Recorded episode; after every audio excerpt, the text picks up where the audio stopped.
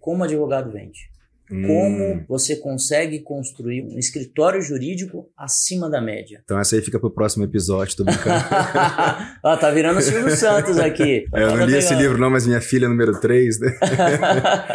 Olha, a OAB ela tem restrições antigas. A gente já teve problema com isso, a gente já foi lá no Tribunal de Ética se defender das nossas peripécias, né? A cor, então a OAB fala coisas no Código de Ética do tipo, a cor tem que ser sóbria, a cor da, da logo, da logomarca, do logotipo. Não pode ter nome fantasia, né? Fase é uma sigla. Não pode ter letreiro, dependendo, né? Ostensivo. Não pode exibir imagens das... Ou seja, até o visual merchandising não pode ser um visual merchandising vendedor. Não pode. É, o terno é obrigatório para qualquer ato oficial, salvo no verão, em algumas localidades onde é autorizado não Gravata utilizar também? gravata também. No comecinho lá da minha carreira, eu já tive que descer correndo para pegar uma gravata porque eu fui fazer uma audiência sem gravata. Então, se tiver em frente a um juiz, você precisa estar vestido. É, e aquela razão assim, quer ter razão ou ser feliz, né? Melhor ir de gravata terno para garantir. Exato.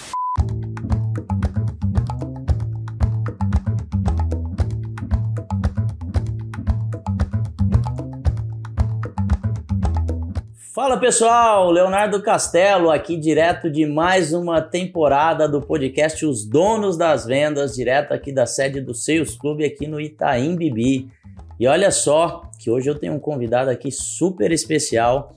E esse advogado vai falar sim sobre vendas, mas cara, como colocar vendas dentro da área jurídica? Olha só que detalhe interessante. Daqui a pouquinho a gente vai falar contigo. Eu tô aqui com o meu convidado super especial, Gustavo Fonseca, meu brother, Prazer. é CEO da Faz Advogados, especialista em direito corporativo, atua no atendimento de clientes em casos estratégicos, mediações, trabalha diretamente com startups já há mais de 12 anos e tem uma vasta experiência em holds e em proteção patrimonial. Seja super bem-vindo, Gustavo. Obrigado, Léo. Tenho que certeza que, agradeço. vai ser um papo super interessante aqui que a gente vai falar sobre vendas dentro do jurídico, hein? Com certeza. Eu vou aproveitar deixa aqui que a gente está diante das câmeras. Já queria te convidar para ir lá no nosso podcast, então eu vou convidar aqui na frente das câmeras, você não vai poder negar. Eu vou cometer essa Rapaz, deselegância. não é que o cara sabe vender mesmo. Bora? Claro. Então fechou. Tá fechado, aqui, tá você vai lá fechado. depois. Boa, Mas boa. prazer, obrigado pelo convite. Vou falar um pouquinho do que eu sei aqui, do que eu não sei também, a gente vai desenrolando. Show de bola. Olha só, Gustavo, tem um, um tema né, que é super relevante nós tocamos isso aqui muito nos seus clubes. Sabe que tem muita, muitos empresários que vêm aqui para imersão e de repente ele está com algum entrave internamente na empresa e a empresa para de crescer por algum motivo. De repente ele não consegue identificar, ele acha que é na área de vendas e de repente na prática, na prática, conforme a gente vai se conhecendo aqui nos processos de mentoria, se chega à conclusão que tem dois sócios olhando para caminhos completamente diferentes. E você, como um super especialista, esse é um tema que eu tenho certeza que vai ser muito bom para todo mundo que assistir. Eu queria que você falasse um pouquinho, cara, a importância de você fazer um bom acordo de cotistas antes de começar uma empresa. É, o acordo de sócio, o acordo de cotistas, primeiro que ele não tem momento para ser feito. O ideal é que seja feito, começou a empresa, já começar com um bom contrato social, aproveitando, pegando o gancho, né? Contrato social não é modelo. Isso, isso aí, conta o passo a passo para uma pessoa de como ela começar a empresa de uma forma Começar correta. direito. Começar Pra direito. começar direito. Então, assim, primeiro, um bom contrato social. É, eu vejo muito na prática que o contrato social, é, e aí não estou falando mal de contador aqui, o contador tem um excelente papel, um papel é, fundamental em toda empresa. Mas o contrato social não pode ser um modelinho de internet. Contrato social é aquele contrato que você faz ali, ó, eu, Gustavo e Léo somos sócios, é assim que essa sociedade vai funcionar. Eu tenho tantas cotas, ele tem tantas cotas. E ali já vem uma série de regras. Então, se você pega um modelo sem entender quais são as regras que você está norteando a sua sociedade, já começou estranho. Né? E geralmente a gente pega a sociedade no meio do caminho e fala: como é que como é que tá o seu contrato social? Não sei. Então, se eu puder deixar uma primeira dica aqui, é conheçam muito bem os seus contratos, a começar pelo contrato social. E tem empresário que nem lê, né, Gustavo? Ah, eu, infelizmente, acho que a maioria não lê. É. Pela minha experiência ali, quando a gente chega para. Quando pega no meio do caminho, né? Quando a gente pega lá no início, já começa a fazer tudo direitinho. Mas quando pega no meio do caminho, geralmente as pessoas não têm muito conhecimento. Eu pergunto, como é que foi o contrato social? Ah, é aquele, padrão. padrão de quem, né? Padrão do contador, padrão da internet. Exato, Se for um padrão de advogado, tudo bem. É, então, o contrato social, primeiro que ele é público. Ele, leva- ele tem que ser levado a registro na junta comercial. Então, é ali que nasce uma empresa de verdade, é a partir dali que você consegue um CNPJ e por aí vai. Algumas coisas a gente não quer levar a público. Né? Nem tudo que você combina com os seus sócios você quer levar a registro, porque na junta comercial qualquer um entra lá e baixa o seu contrato. Então, o acordo de sócios, além de ser um documento extremamente importante, porque ele vai rezar, Léo, sobre 20, 25, 30 temas. Né? Então, por exemplo, se alguém faltar, se alguém vier a falecer na sociedade, o que, que vai acontecer? O filho entra? Se alguém ficar doente, um sócio recebe, continua recebendo prolabore afastado, como que a gente faz para admitir um novo sócio? Se o sócio quiser sair, quanto ele recebe, como ele recebe, com base em quê? E se ele fizer o que, ele pode ser expulso. E por aí vai. Eu poderia ficar falando aqui né, vários e temas. quando não tem isso tudo, pode ser o início de um, início problema, de um problema futuro. Né? O início do é, fim geral, de uma sociedade. Geralmente, né? assim, é, eu digo que o seguinte, o único momento de não fazer o acordo de sócios é quando já tem um conflito societário instaurado. Né? Tem aquela frase famosa, não se conserta o telhado enquanto está chovendo. Tá. Então, a hora certa de fazer, de acordar como a sociedade vai funcionar e como ela vai é, ser sucedida no futuro, é quando as coisas estão bem ou ainda que tenha um desentendimento ou outro que o caldo não tenha entornado ainda. Senão, infelizmente, em alguns casos é tarde demais, a gente não consegue fechar o acordo. Poucos casos, a maioria a gente consegue ali com uma boa mediação chegar num consenso, né? A gente usa uma, uma ferramenta que é uma planilha. Então ali eu pego as propostas de vários sócios. Então, ah, você quer, você entende que, sei lá, que o critério de avaliação da empresa deve ser com fluxo de caixa. O outro entende que é valuation de mercado, o outro entende que é múltiplo de EBITDA. E a gente vai, olha, por que você entende isso, por que você entende isso e por que você entende isso. A gente Quais chega no consenso. Né? É, porque no final das contas, o que, é que as pessoas querem? Segurança e conforto. Nenhum sócio, né? Você não começa uma sociedade desconfiando do seu sócio. Você não vai começar um negócio ou continuar em um negócio que você não queira estar com aquela pessoa. É um, é um casamento sem a parte boa do casamento, né? É só a parte da, de tocar a empresa ali. Então, no final das contas, as pessoas querem ter segurança, por exemplo, que o sócio não vai realizar aquela mesma atividade fora da, da sociedade, que ele não vai é, aliciar empregados ali para levar para uma outra empresa que eventualmente tenha, é, e, e, por aí vai, diversos temas. Gustavo, até, até aproveitando que a gente está aqui dentro desse tema, é, acredito que tem aí um top 5 motivos de desentendimento societários, mas eu acho que deve ter um, que é o maior. Qual que é o maior motivo de desentendimento dentro de uma sociedade? São dois. É, quando dá muito certo ou quando dá muito errado. Dinheiro.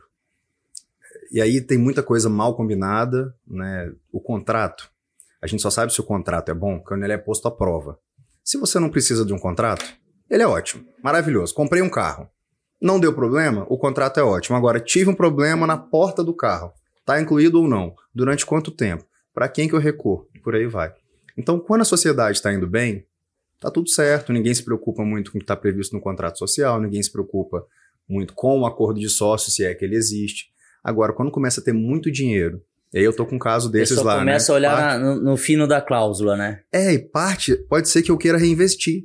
Porque eu vejo que a nossa empresa é uma geradora de caixa absurda. Então ela está me gerando mais é, rendimento, dividendos, do que se eu investir na bolsa ou se eu investir numa renda fixa. E já tem, pode ter um outro sócio que esteja em outro momento da vida. Ah, cara, não quero ficar reinvestindo, eu quero colocar no bolso aqui, eu vou reinvestir na minha vida pessoal, vou passear mais, vou tirar férias. Então, quando, quando tem essa situação de sobrar muito, por incrível que pareça, quando sobra muito dá problema, não é só quando falta. Quando falta é mais óbvio, né? Quem é que vai fazer mais aportes? Vamos continuar a sociedade? Vamos descontinuar o negócio? Vamos descontinuar essa linha de produtos? Ou vamos descontinuar esse serviço, né? É, e aí eu sei que você né, fala muito bem sobre gestão.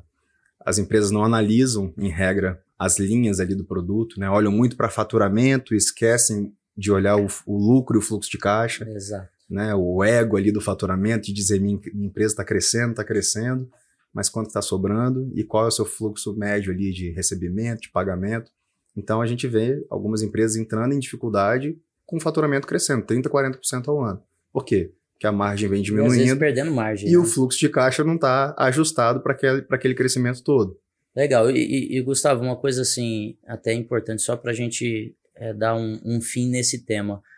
Qual que é a principal diferença entre o contrato social e o acordo de cotistas? além da questão da publicidade, o contrato social ser né, público, registrado na junta, e o acordo você não precisa, até pode. O acordo pode ser um contrato de gaveta? É, em regra, é um contrato é de um gaveta. contrato de gaveta. É. E, e, uma das cláusulas que pode conter no acordo é a confidencialidade, que apenas os sócios terão acesso àquele contrato e que ele só, só será utilizado se necessário para garantir algum direito do sócio. E essa é uma das principais é, diferenças. Uma outra diferença muito grande. A gente poderia levar tudo isso para o contrato social? Poderia. Mas imagina todo ingresso de sócio ou alteração, ou a gente levar aquele documento inteiro. Tudo bem que hoje é digital, né? Mais tranquilo. Mas, Mas mesmo assim todas... é uma burocracia pública, né? É, imagina também que você quer tratar de prolabore no acordo de sócios, de distribuição de lucro. Política de distribuição de lucros. Toda vez que a gente atingir um milhão, a gente vai atingir dessa forma, ou o lucro será distribuído assim, ou as dívidas serão pagas de tal forma, ou a empresa vai ser avaliada assim. Na prática, todo você não mercado, vai querer, é, Você não vai querer seu vai concorrente querer é, sabendo ali dos seus, dos seus limites né, internos. Então, eu, uma das principais diferenças é que um é público, o outro não. E no acordo de sócios, você pode ir além, né? Você não está muito limitado ali. Tanto que a planilha lá que a gente usa tem lá 50 temas. Mas nenhum acordo de sócios tem necessariamente os 50 temas. A maioria tem menos. Porque, ah, isso aqui não faz sentido pra gente, sucessão não faz sentido, vou por outra linha agora. Ah, faz muito sentido pra gente a gente definir como que a gente vai votar. Isso é um tema que dá bastante Isso que eu ia conversa. agora, sobre votação. Nem sempre a votação precisa seguir o percentual societário, né? Se eu tenho 10% e você tem 90%, a gente pode acordar que os nossos votos valem a mesma coisa. Entendi. Voto por cabeça. Ou a gente pode acordar. É, de, de ó, se, for, se o assunto for gestão, o voto é só seu, por exemplo. Ou você tem prioridade de desempatar.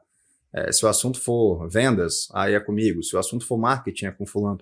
Tem várias formas de você estruturar o critério de votação que não seja só seguindo ali o percentual do contrato social. Então, aquele sócio minoritário, que na hora de distribuir o lucro, ele tem um pouco menos de lucro, às vezes ele tem uma relevância muito grande na sociedade. Com certeza você conhece empresas assim alguém que era, sei lá, administrativo, virou gerente, aquele cara ganhou uma relevância tamanha, Sim. aquela mulher ali ganhou uma relevância tamanha, que veio a virar sócio. Aí não faz sentido, na hora de virar sócio, limitar os poderes de decisão dessa pessoa que vinha contribuindo tanto com o negócio. Então, o acordo de sócio ele vai trazer ali, ó, nesses assuntos, o voto dela vale por dois, vale por três, ou vale por cabeça, e por aí vai. Então, dá para combinar muita coisa. Show de bola. E, Gustavo, a gente está esquentando nos temas aqui, hein? Que esse já é um tema, né? Acho que apesar de simples, complexo. Né? Teria que ser simples, mas a grande realidade é que eu não vejo os empresários tratando ele com a seriedade necessária. Esse esquenta quando vira processo, Léo. Não queira ter um processo societário. Seja lá onde você estiver no Brasil, não queira ter um processo societário. Os juízes não estão preparados para lidar com processos societários.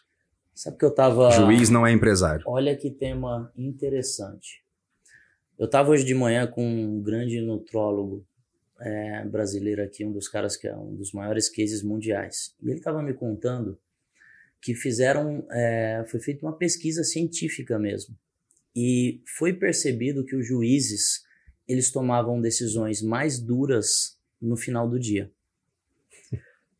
As decisões eram mais duras no final do dia. E aí passaram a alimentar os juízes no decorrer do dia para ver se diminuía um pouco a ansiedade, uma série cansaço, de coisas comportamentais, sim. cansaço, etc e tal. E tiveram a percepção que as decisões ficaram mais favoráveis, ou seja, menos duras, né? Então, de novo, se você puder evitar uma decisão que a gente gosta de falar sobre a cabeça do juiz, ninguém sabe o que, que vai passar. Foge do seu né? controle. Né? Foge do Foge controle. do seu controle. Né? Quando a gente faz uma análise para qualquer processo judicial, a gente vai dizer que você tem 25%, 50% ou 75% de chance. Nunca é zero e nunca é 100. Porque, ou Sempre seja, você tem uma chancezinha de perder. É. E tem, mesmo que a chance de ganhar seja muito boa, né? Então, assim, deixar uma sociedade ser julgada por um juiz que nunca vai ser imparcial, não existe. Isso, assim, está escrito na lei, né? Que o juiz é imparcial, ou seja, ele não toma partido de nenhuma das partes. Ninguém é imparcial. Todo mundo tem uma história. Então, se eu tenho uma história que o meu pai foi traído por um sócio e eu, eu sou juiz e pego um caso para julgar, se eu conheço um amigo que passou por um problema, isso está aqui no meu subconsciente. Teoricamente já tem um pré-julgamento antes. Nenhum é imparcial. Então, assim, a gente, inclusive, quando tem um processo, a gente fica esperando aonde que vai cair. Porque a distribuição do processo é por sorteio. E a gente já tem alguns juízes que a gente sabe qual sabe é o entendimento dele. Segue, né? Se cair naquele fulano lá, nós vamos ter mais trabalho. Se cair no fulano, pelo menos ele entende contabilidade. Porque tem isso, né? Um juiz precisa saber de contabilidade, de gestão, de marketing, para decidir sobre uma empresa. À, à tona, né, time seus clubes? Caraca, que legal. Olha só, Gustavo, Tem outro tema aqui que, que para você, principalmente, que é um, um advogado, está aqui no seus clubes junto conosco no Elite, né? E é um cara que eu considero muito inovador para o segmento, que vem trazendo aí muitas coisas legais, até acredito eu, por você trabalhar no mercado de startup também. E eu queria entender um pouquinho, cara, o, o quanto a inteligência artificial ela vem hoje influenciando em processos, em tomadas de decisão e talvez até, por que não, em defesas, se os advogados vêm utilizando isso nos seus processos. É, se não, quem não está utilizando deveria. Né? Ponto. A inteligência artificial ela é uma ferramenta. Assim como o direito é uma ferramenta, mas a inteligência artificial é uma ferramenta para quem trabalha com direito. É, então, assim, ou você vai utilizar a seu favor, ou, ah, mas vai substituir o advogado? Eu não acredito nisso. Tem dois livros que eu gosto muito do Richard Susskind. É, um chama Tomorrow's Lawyers. Ele escreveu esse livro, salvo engano, em 2013. Eu li esse livro em 2016, mais ou menos, e até hoje o livro é atual. Que ele traz questões como a substituição de tecnologias, né, o cliente estar mais informado, porque o cliente hoje ele entra no Google ou no Chat GPT ou no Google Powered by Chat GPT e faz uma pergunta e já chega no escritório, olha, Fiz essa consulta aqui ao chat GPT, ele me respondeu isso aqui, quero que você valide. Às vezes é isso que acontece. Mas a gente utilizando como ferramenta, é, inúmeras ferramentas. Então, assim, ele pode ser utilizado para produzir conteúdo, pelo menos ali, o esqueleto do conteúdo. Ele pode ser utilizado para programação, mesmo programação de, ah, vou fazer tais atividades e tais dias. Você sabendo dar o comando certo, ele cria a tabela para você, dos dias que você vai né, fazer tal atividade, estudar tal tema. Então, quero pegar um livro e dividir para estudar ali durante a semana. Ele consegue. Ele consegue entregar partes da petição, aquela parte que não depende do raciocínio humano, que é coleta de dados já é, disponíveis na internet. E uma das coisas que a gente usa muito lá no escritório, que está funcionando legal, é o tributário. Um trabalho que a gente levava ali seis meses para fazer, sete meses, hoje com 15 dias, dependendo da empresa, se for muito grande, com três semanas, a gente consegue fazer um diagnóstico completo de passivos, ou seja, se a empresa tem algum passivo, ela, se ela poderia tomar algum auto de infração e ela não está sabendo disso, e de oportunidades também. Se dentro da própria empresa, não é venda de crédito tributário não, tá? Que é super mal visto assim pelo mercado, infelizmente, por muitos picaretas que passaram por aí. Já me ofereceram é, muito, não, nossa, muito. Eu mesmo tenho arrepio disso. Quando chega algum cliente, às vezes, fala, oh, me ofereceram um crédito aqui, vamos, vamos com calma. Então, assim, a ferramenta hoje ela é muito simples, porque você acessa um link, cadastra o certificado é, digital ou a procuração eletrônica. A própria ferramenta baixa todos os dados, cruza os dados, processa dia e noite, é hospedado no Google, no Amazon. Hoje é praticamente 100% no Google a ferramenta que a gente usa, a hospedagem dele, então super seguro, né, risco de vazamento no mundo inteiro é mínimo. E aí, com duas, três semanas, eu consigo te entregar uma foto de verdade, assim, com gráfico de pizza, com a linha do estoque, o produto, né? Se você vende lá, eu sei que você gosta de carro, né? Então você vende ali um pistão do seu carro, tal, tem três itens declarados e no seu estoque tá assim. Então ele vai na, no, no detalhe. No detalhe. Fazer isso manualmente dava um trabalho enorme para gente e a gente não conseguia chegar no detalhe. É claro que o que, que a ferramenta faz? Ela busca o que a gente parametrizou. Então eu ensino para a ferramenta, verifique se há por exemplo, exclusão do CMS da base de cálculo do PIS e COFINS. Aí eu ensino para ela o que é aquilo e ela vai começar a cruzar os dados e ver se na contabilidade foi excluído, foi feita essa dedução. Então a gente vai ensinando a inteligência artificial, mas ela aprende também quando a gente ensina e ela vai fazendo isso de maneira automática. E isso tem dado resultados bem legais, bem legais, principalmente para as empresas que estão no lucro real, né, que é um dos regimes de tributação. A inteligência artificial está chegando num nível absurdo, né, Gustavo? É, é. Chega a ser assustador, né? Para você que gosta de música, eu também gosto de música por causa do meu filho. Eu tava vendo um vídeo, cara, que você brifa a inteligência baseada no que você quer, compor uma música. Eu quero compor uma música. Ou escrever um livro.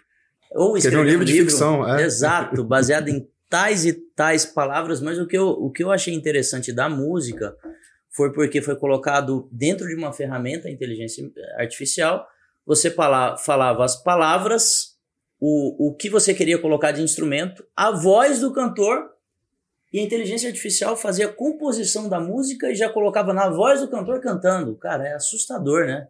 Imagina é, o poder Já sai disso. com a partitura, né, para todo mundo tocar. E aí eu fico pensando no advogado que utilizar isso nos seus processos, né? Para a construção justamente dessa parte mais operacional. É, é, é, o que eu falei assim, ou usa ou usa, não tem muita exato, opção. Exato. A gente não, a gente está falando aqui de um início ainda. Ainda é muito incipiente, né, a inteligência. A gente, chat GPT tomou escala tem o quê? Três, quatro, cinco meses. Imagina isso daqui a seis meses, que outras ferramentas estão sendo desenvolvidas e a tecnologia né, cada vez mais é mais fácil de você romper ali o diferencial competitivo do seu concorrente se o diferencial dele for tecnologia. Inteligência artificial não é, não é diferencial competitivo, é uma ferramenta. O diferencial é saber usar a ferramenta. Aí eu quero fechar esse, esse link tudo aqui do que nós estamos falando, né? Então, primeira pergunta foi muito técnica, né? Um advogado se forma, ele tem que ser bom tec tecnicamente. Segunda pergunta está relacionada à inovação. Então, o escritório jurídico hoje precisa estar dentro de um processo de inovação. E a terceira pergunta é, porque quando você veio aqui no Sales Club, e um dos tópicos que você falou, né, que uma das abordagens que você mais gostou foi a questão de questão da cultura organizacional, né, de como formar essa cultura, e eu queria entender o que você aproveitou aqui no Sales Club e sobre cultura organizacional dentro de um escritório jurídico. Quais são os principais desafios? É, primeiro, assim, dividindo a resposta em partes, né? A gente não se forma pronto para advogar. A faculdade de direito, ela forma processadores de pessoas, né? Não forma é, consultores, não forma pessoas que sabem lidar com o cliente. O advogado, ele não sabe, não conhece de contabilidade, então ele não conhece os números do próprio escritório, se ele for advogar sozinho. Se ele for para uma área como tributário, que precisa entender de contabilidade, ele não sabe. Então não tem assim, não tem, Léo, uma cadeira dizendo assim, olha, se vocês forem advogar, tem 10 softwares aqui que a gente vai ensinar vocês o básico, como utilizar para gerir um processo, como gerir um card, como gerir uma consulta, como apontar horas. Então a gente forma muito cru, muito cru. Né? A experiência prática é que leva a gente ali a, aos poucos e se adaptando. É, a nossa pegada sempre foi uma, lá na fase, né? Foi uma gestão desde o início. A minha gestora, o escritório vai fazer 20 anos esse ano. 20 anos? 20 anos. A, é, a minha gestora está comigo há 19. É, foi fruto de uma fusão, a FAS, e há 19 anos que ela está lá. Então, né, Elias, ela fez o, ela fez o Sales Club aqui na, na edição passada. Sim, sim. É. E, e, só para vocês saberem, tá? É o nosso escritório jurídico aqui do Seus Clubes. Eu, eu, vou deixar a dica para vocês, boa, hein? Boa. Isso aí, por exemplo, você pode fazer, mas eu não posso ali. a OAB não me é, permite. É, Depois a gente é, fala é disso. É o próximo tema. Eu quero saber como é que advogado vende daqui a, daqui a é, pouco. Pra a gente pouco. é um pouquinho mais difícil. Mas assim, a gente não se forma pronto, então, é, no nosso caso, a gente sempre teve os indicadores muito na mão, os números ali, né? E a gente tinha acabado de, de sob o ponto de gestão, a gente tinha acabado de fazer um grande planejamento estratégico, um consultor de fora, montamos um conselho. E aí, quando eu assisti ali a sua palestra, para mim foi validar muitos conceitos. Eu fiquei feliz de ver que, assim, 90% ali do que você estava mostrando, a gente já estava planejado, né? Não estava tudo executado, mas uma boa parte é, executado, uma boa parte planejado, faltando um ajuste fino aqui e ali. E cultura sempre foi uma pegada muito forte nossa. É, por, e, por essência. Desculpa te interromper, mas é difícil ver um escritório jurídico com uma cultura forte, né? É, geralmente sou convidado para falar, para palestrar sobre cultura, legal, sobre legal. venda, sobre temas não jurídicos. Por, por isso mesmo, porque é difícil é, encontrar no nosso meio, né? Sim. É tradicional ainda, é burocrático, é tudo isso, né? É, mas cultura foi uma pegada nossa por essência mesmo, a gente sempre foi de relacionamento né, com as pessoas ali, de se importar de verdade com as pessoas. É, e precisa estar muito alinhado com o resultado. Né? Culturas. Tem aquela frase, né? Cultura come a estratégia no café da manhã. Isso vale de um lado ou de outro. Cultura sem estratégia não funciona, estratégia também sem cultura você não consegue alcançar. É, então, o nosso, nossa estratégia genérica é relacional. É ter um relacionamento próximo com o nosso cliente. Né? O nosso perfil é cliente que entra e fica. É relação de longo prazo. Então, tem clientes que estão comigo desde que eu me formei. E estão lá até hoje, e é o modelo que a gente cuida de tudo para as empresas. A gente fala que a gente é o seu último advogado. Por quê? Porque depois que entrar aqui, a gente vai resolver tudo da sua empresa e da sua família, e não precisa procurar outro, concentra tudo aqui. Então faz sentido ter uma cultura que as pessoas estão felizes, né, que a gente se importa de verdade com as pessoas ali no dia a dia, proporcionar um bom ambiente de trabalho, e aí eu estou falando de estrutura física, né? cadeira, mesa, tela. Eu estou falando de valorizar as pessoas no dia do aniversário dela. Tem um negócio que a gente faz lá que faz muito sucesso, que é o fazversário. Então, Todo ano de empresa você tem a pessoa, né, decora, ganha presente e tal. É bem legal, né? É, tem, um, tem um comitê de endomarketing que é tocado pela equipe. Né? Eu nem sabia o que era endomarketing, a gente já praticava isso desde o início. Só não sabia que era o título ali, endomarketing. É, enfim, várias iniciativas e principalmente, lá quando as pessoas não estão numa fase boa. Eu vejo que assim, elogiar é fácil, né? Parabéns, bom trabalho, motivação, bateu motivação, meta, motivação, tá bateu meta. E para dar o feedback na hora. E para proporcionar à pessoa uma oportunidade de evoluir que ela merece. E para demitir a pessoa também.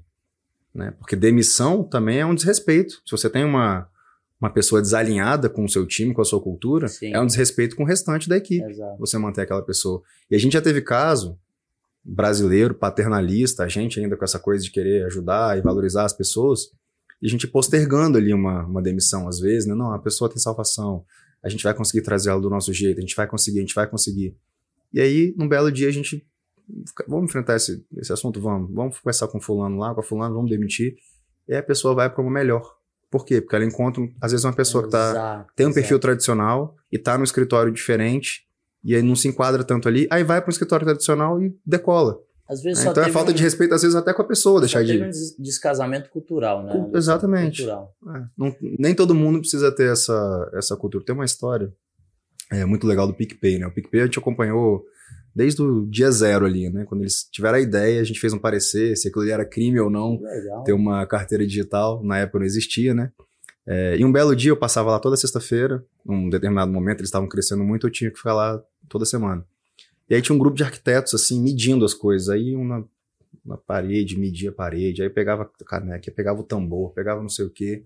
E um dos fundadores estava lá, ele falou assim, desculpa, assim, pode medir o que vocês quiserem, mas o que, que vocês estão fazendo? Ah, não, porque a gente está criando um, um setor de inovação aqui na empresa, tipo um hub, e a gente quer pegar a estrutura física aqui igual a de vocês. E aí ele falou uma coisa mais ou menos nessa linha, né? Olha, fica à vontade, pode copiar. Mas pra gente isso aqui faz sentido. O meus, quem tá atendendo ali dentro, que você tá vendo, ele tá falando com o meu usuário o tempo inteiro. Por isso que ele tá de pantufa, por isso que ele pode, é, enquanto tá no chat, ouvir um rock aqui no ouvido, por isso que tem açaí na geladeira, por isso que tem esse tamborzinho bonito, por isso tem... E por aí foi. Pra gente faz sentido. Pra empresa de vocês, não vou falar empresa, mas é um setor completamente diferente, tradicional, querendo dar um passinho para a inovação. E aí já queriam copiar o PicPay, a estrutura física do PicPay. Então, assim, não adianta ser forçado. Cultura é semente, cultura tem que ser verdade, tem que dar exemplo. Pegar a cultura, assim, essa vai ser a nossa cultura, e impor de cima para baixo, até hoje, pelo menos, eu não vi dar certo, não. Cultura não é algo que está na parede. Cultura é algo que acontece baseado nas atitudes do time. Todo dia. Todos os dias. E tem até, tem até uma frase que eu gosto de falar bastante nos seus clubes, né? Que tem aquela questão, como que você faz um negócio acontecer? Cultura forte, plano estruturado. E aí você fala assim, teoricamente a cultura conversa o tempo todo com planejamento estratégico. Eu gosto até de falar diferente a cultura organizacional é o plano estratégico da empresa. Quem constrói cultura forte faz empresas se tornarem empresas vencedoras, porque quem faz o negócio acontecer é o time, São né, as pessoas. É. E aí, quando a e gente de, fala demoram, em... né, as pessoas assim, até eu não entendo. Eu atendo pessoas, meus clientes são todos pessoas seja empresa, né? Todas as empresas, são pessoas que eu lido com elas. Eu não lido com o CNPJ fictício. Exato. Meus colaboradores são todas pessoas. Por trás do CNPJ Por, tem um CPF. Todos, então, assim, não faz sentido ainda quem não se tocou para esse ponto de, quão importantes são as pessoas, seja lá qual é o seu cliente, seja lá qual é o seu produto. Gustavo, eu tô ansioso para te fazer essa pergunta aqui. tô ansioso para fazer essa pergunta, porque, cara, talvez seja o mais polêmico de todo o podcast aqui, que é como advogado vende. Hum. Como você consegue construir um escritório jurídico acima da média? Então essa aí fica pro próximo episódio, tô brincando. Ó, tá virando o Silvio Santos aqui. É, eu não li esse livro não, mas minha filha é número 3, né? Olha, a OAB ela tem restrições é, antigas. A gente já teve problema com isso, a gente já foi lá no Tribunal de Ética se defender das nossas peripécias, né? É, a cor, então a OAB fala coisas no tipo, no código de ética, do tipo a cor tem que ser sóbria. A cor da, da logo, da logomarca, do logotipo, né? Não pode ter nome fantasia, né? Fase é uma sigla. É, não pode ter letreiro. dependendo, né, ostensivo. Não pode exibir imagens das... Ou seja, até o visual merchandising não pode ser um visual merchandising vendedor. Não pode. É, o terno é obrigatório para qualquer ato oficial, salvo no verão, em algumas localidades onde é autorizado não Gravata utilizar... também? Gravata também. Também. É, no comecinho lá da minha carreira, eu já tive que descer correndo para pegar uma gravata, porque eu fui fazer uma audiência sem gravata. Então, se tiver em frente a um juiz, você precisa estar vestido. É, e aquela razão assim, quer, é, quer ter razão ou ser feliz, né? Vamos, melhor ir de gravata e terno para garantir. Exato. Mas assim, tem uma resolução recente que prevê de maneira um pouco mais clara o que pode e o que não pode. O que acontece na prática é que as OABs são, são entes políticos. Né? Quem está na OAB, os presidentes da OAB, eles foram votados pelos advogados das suas seccionais ali. Os estados têm as, as OABs estaduais, alguns estados mais de um, é, e aí eles são votados. Então, é uma relação política.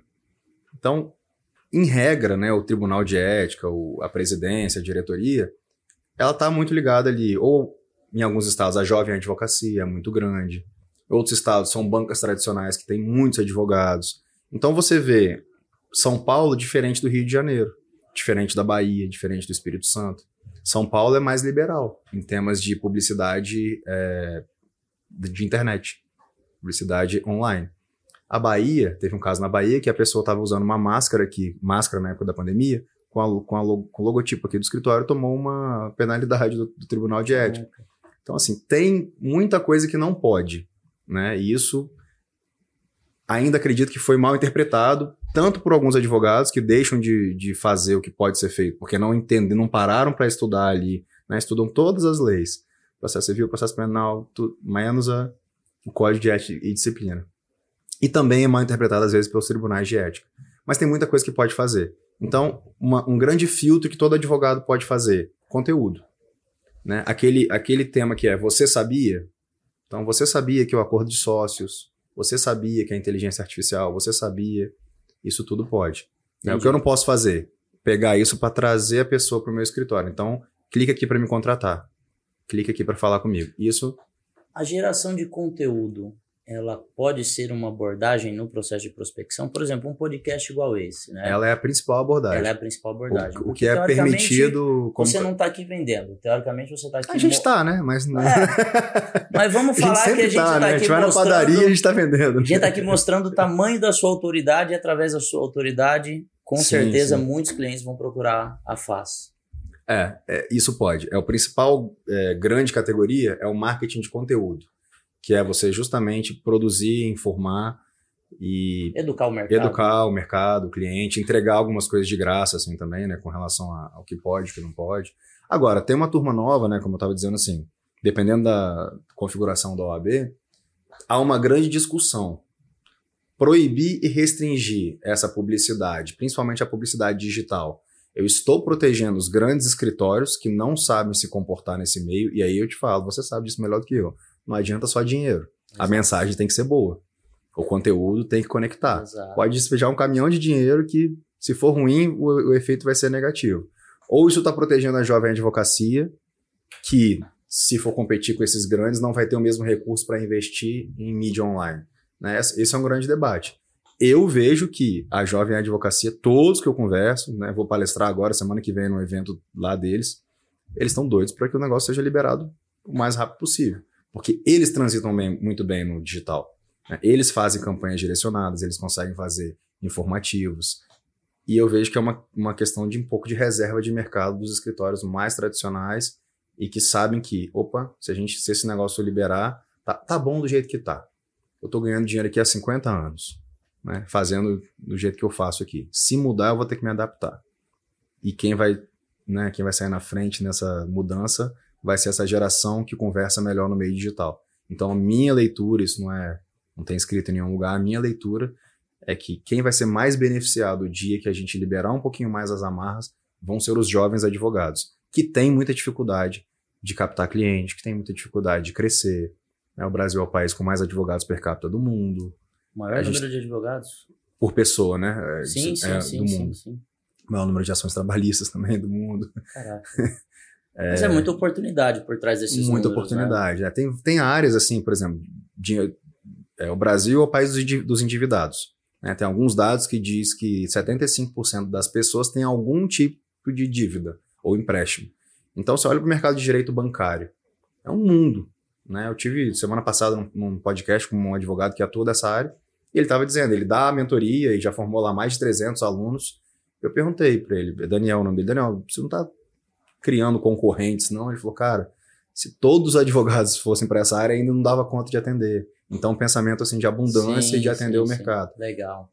E eu não vejo isso nas bancas tradicionais, nos escritórios tradicionais.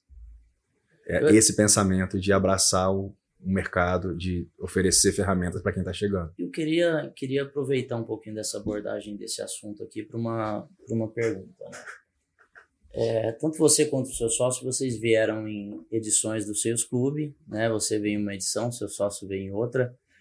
E. Tô trazendo mais gente. Tá trazendo mais gente. E acaba assim, né, Gustavo, que quando você vai levar a mensagem de tudo que você vê aqui em três dias, você não consegue levar com a mesma energia, com a mesma força e nem com o mínimo de detalhe para acontecer a transformação. Então, primeiro. Não, nem, nem a primeira palestra ali. Né? Se eu for pegar as primeiras quatro horas de palestra, eu anotei 12 páginas são, e na hora de repassar. São muito, muitos ah. insights, né? Às vezes um detalhe que transforma o seu negócio você não consegue transmitir, né?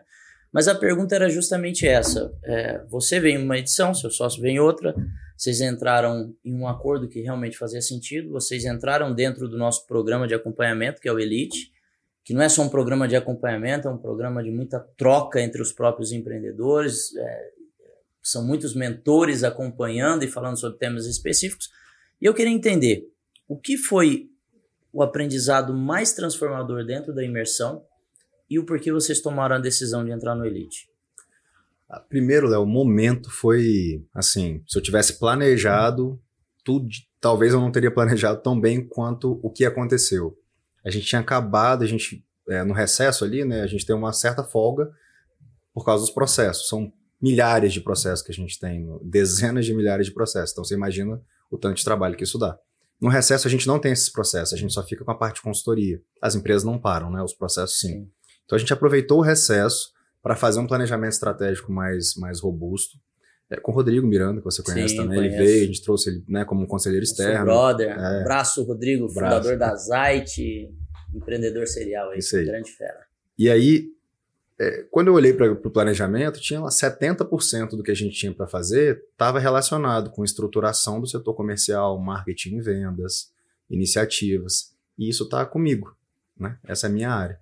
Então, quando eu vim fazer a... Primeiro veio um, um sócio antes de mim. Ele já voltou de lá falando, você é farmer, você é closer. Calma. Respira, irmão. Peraí, eu não, tô entendendo o que você tá falando. Não, porque você tem que fazer tal coisa, eu tenho que fazer isso, mas o que você tem que fazer mesmo é lá na imersão. Então, vamos lá. Aí eu vim na imersão, é, a primeira palestra foi a do Consul, né, quando eu fiz. E realmente, assim, eu, eu gosto de anotar as coisas, né? Anotei muito, muita coisa.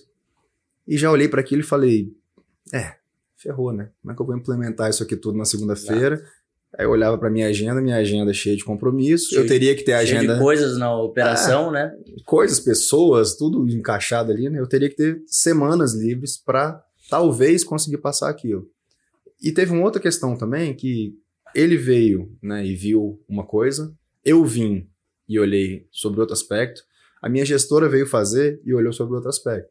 Ela puxou sardinha pro lado. É natural, a gente acaba natural. prestando mais atenção com o que a gente tem, com o que é a nossa área, a gente tem afinidade. Então, primeiro, era muita coisa para fazer. A gente não ia conseguir colocar aquilo tudo de pé.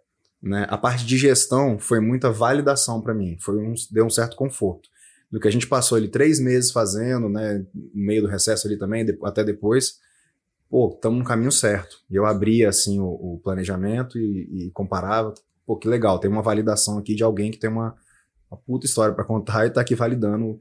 A parte de vendas, ao mesmo tempo, né, que eu tenho um, um perfil, assim, de, de vendedor, né, e, e, concordo com muita coisa que o, que o Concer fala ali, de do estigma do vendedor, né? O vendedor né, não tem orgulho de ser vendedor e aquilo tudo. E que toda empresa é uma empresa de vendas, né? A diferença é que a gente vende serviço jurídico, outra empresa vende parafuso. Exato. Na prática, eu tinha ali 40 pessoas na equipe e eu e mais um no comercial. Em vendas. É, eu desempenhando o papel de CEO e diretor comercial ao mesmo tempo, então eu, eu era meio já. E aí tem um Tufi, que trabalha, trabalha comigo até hoje, né? Trabalha comigo, mas na época era, éramos só eu e ele. Então eu comecei a olhar as estruturas né, de organização de equipe, estruturação de SDR, closer e tal, e entender, né? Se uma mesma pessoa faz a cadeia inteira ou se ela faz fracionado, quantas vezes ela consegue fazer o processo inteiro. E aí foi aquilo, até uma sensação assim, caramba, por que, que eu não. Eu mesmo não cheguei a essa conclusão sozinho antes? Porque eu já acredito nisso. Eu já entendo que a gente. Que tudo parte de, de vendas. validar, né, Precisava de alguém me passar isso de maneira estruturada. E aí, além de passar de maneira estruturada, ah, beleza, agora eu tenho conhecimento. Aí a grande, para mim, a grande sacada é não cair na armadilha do conhecimento. E achar que agora eu já sei. Ok, você já sabe, mas vai fazer o que com esse conhecimento? Porque eu não vou ter braço para implementar isso aqui. Então agora a gente está implementando a máquina de vendas. É, hoje a gente teve reunião para a gente já usava o Pipe Drive, né, que é um, que é um CRM, um software ali de gestão de clientes. É, hoje a gente estava fazendo a troca ali dos funis, inbound, outbound, é, quem não estiver entendendo, gente, vem fazer a imersão que depois a gente conversa sobre esses, esses temas melhor. Então, eu já estou vendo na prática. Hoje eu tenho equipe, hoje já são seis pessoas, eram duas. Né? Eu estou falando de dois meses para cá.